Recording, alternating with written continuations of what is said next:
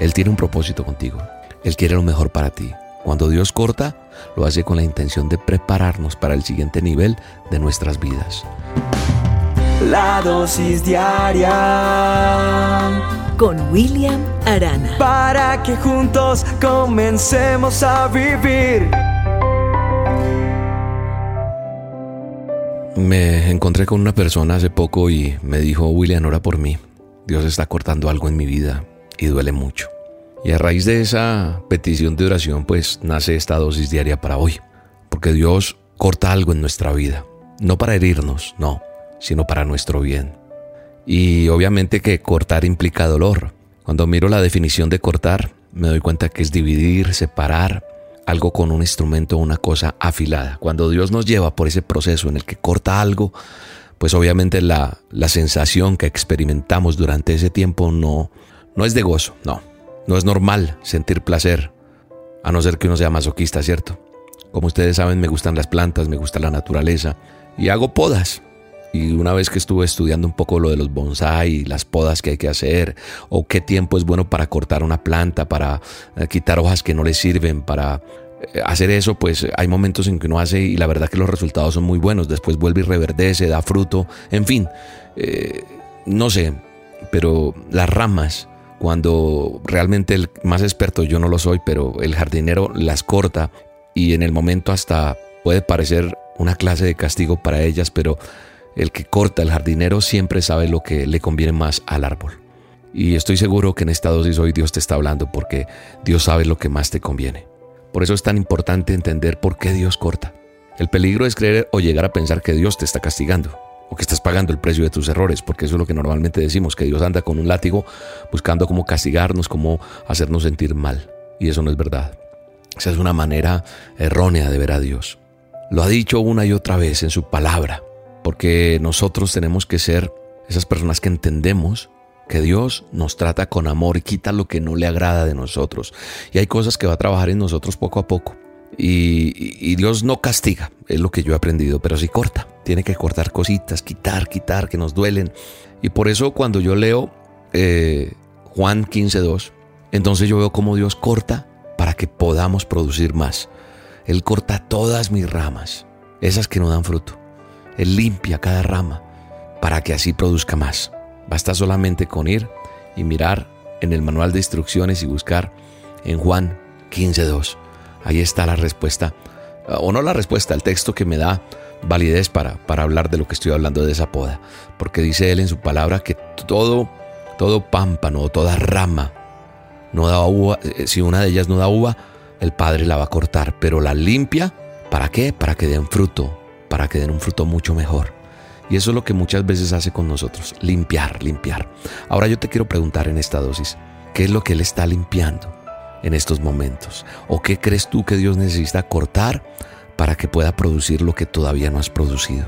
El fruto que tienes que dar, qué es lo que no sueltas, cuáles son esas conexiones en tu vida que necesitan ser visitadas por Él y revisadas, y esas ramas que tiene que podar.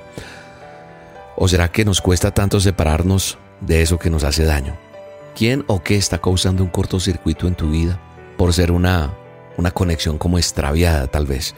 Dios en su inmenso amor y en su bondad entiende y sabe que si seguimos conectados a personas, pensamientos o relaciones tóxicas, jamás vamos a llegar a producir o alcanzar lo que Él, en su eterna voluntad y en su perfecto amor, se ha propuesto para con nosotros. Él tiene un propósito contigo y está sumamente interesado en tu vida. Él quiere lo mejor para ti. Cuando Dios corta, y quiero que entiendas que Dios siempre corta, lo hace con la intención de prepararnos para el siguiente nivel de nuestras vidas. Todo lo que Dios hace tiene propósito. Dios tiene un propósito contigo. Ese dolor momentáneo no te deja ver el propósito, pero con el tiempo vas a ver el fruto. Quizás en estos momentos Dios está cortando o te has aferrado a algo que no dará frutos en tu vida y no quieres que Dios lo corte. Si Dios está cortando, alégrate. Alégrate diciéndole, Señor, te entrego esto porque Dios siempre va a querer lo mejor, pero en ese proceso habrá dolor y confusión. Yo no te voy a dar falsas ilusiones, pero sí te puedo asegurar que tu llanto se convertirá en baile. Eso dice el Salmo 30:11. Convertiste mi danza, me quitaste la ropa de luto y me convertiste en esa, eh, eh, cambió mi lamento en baile. Y eso es lo que Él quiere, cambiar nuestro lamento en baile. Dios está preparando tu vida para una fiesta, pero tiene que cortar. Cortar no es corregir, es eliminar.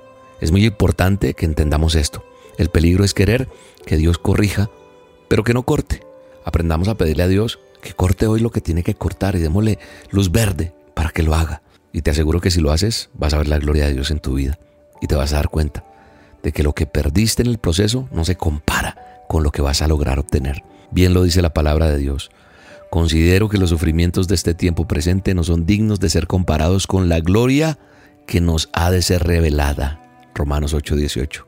Lo mejor está por llegar, pero antes Dios tendrá que cortar.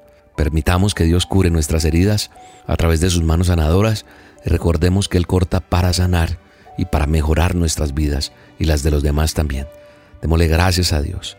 Gracias Padre por todo lo que haces en mi vida. Te entrego lo que me duele, lo que me afecta y sigue podando porque quiero ser el fruto que tú quieres y esperas de mí. En el nombre de Jesús. Amén. Un día orando le dije a mi Señor, tú el alfarero y yo el barro soy.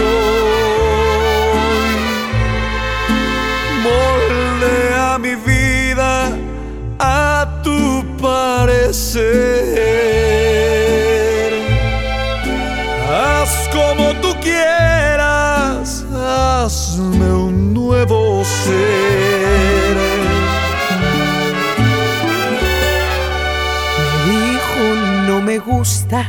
Te voy a quebrantar. Y en un vaso nuevo te voy a transformar. Pero en el proceso te voy a hacer llorar.